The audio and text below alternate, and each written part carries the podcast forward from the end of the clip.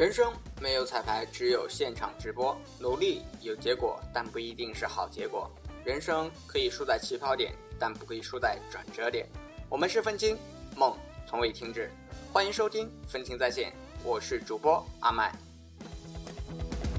谁的脚步向进大地，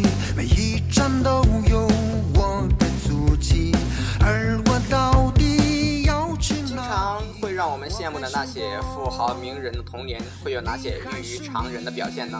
让我们一起穿越时光，窥探富豪们的童年。天南大地，每一段都有我的足迹。无论成败，沃伦·巴菲特。波夏克哈萨威公司行政总裁，五岁开始摆地摊。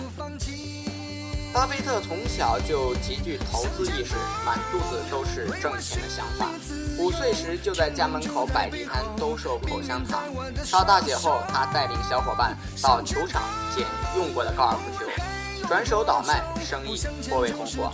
上中学时，除利用课余时间做报童外，他还与伙伴合伙将弹子球游戏机出租给。理发店的老板挣了不少零花钱。十一周岁，巴菲特便跃身股海，并购买了平生第一张股票，投资大师公司养成。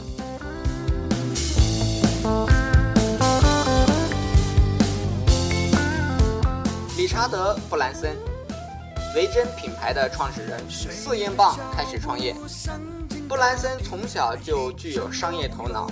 一次，父母送给他一部玩具电动小火车，于是他自己动手改装，提高车速，并定下每人两块巧克力饼干作为门票的价格，邀请小朋友来观看。结果一连半个月，布兰森都不愁没有饼干吃。十多岁时，布兰森依靠父母提供的充作油资和电话费的四英镑，和几个好友一起出版了一本叫《学生》的杂志。这本杂志。迅速走红，发行量一度达到了十万份，从此开始了他创业的原始积累，为后来的维珍品牌的创立打下了基础。向前走，不问还有多久，不向前就是退后，谁没轻狂的时候？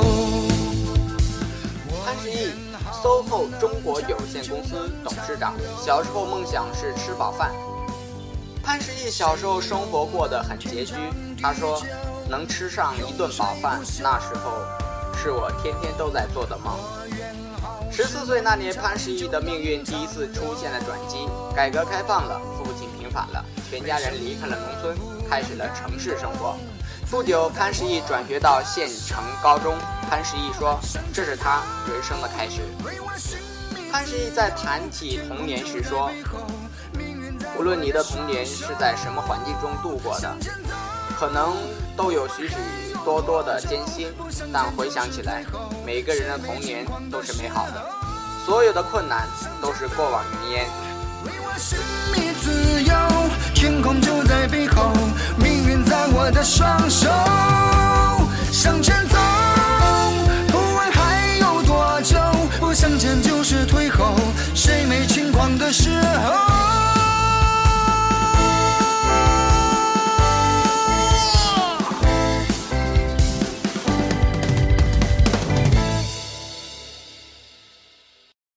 希望跟着光，我是不落的太阳。为了最初的信仰，在我的战场，向着胜利前进的方向。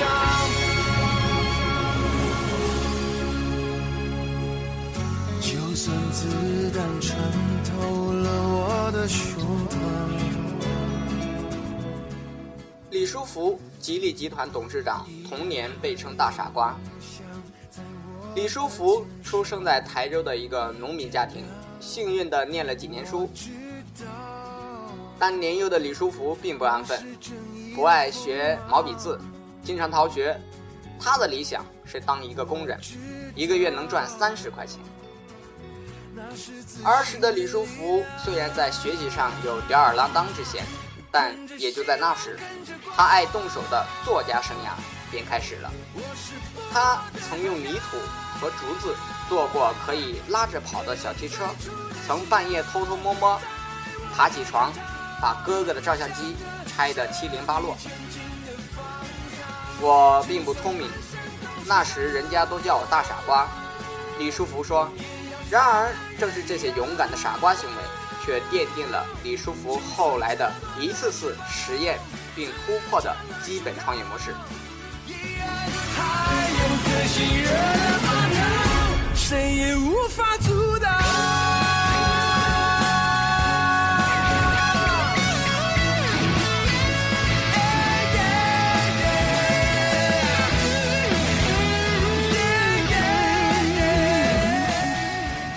有的人从小就显示出异于常人的天赋，也有的是别人眼中的差等生，或有着心酸的过去。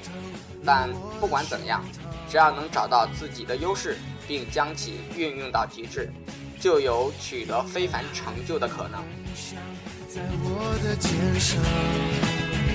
这里是愤青在线，谢谢您的收听，我是愤青，我是阿麦。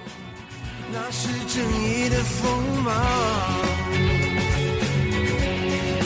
我知道，那是自信的力量。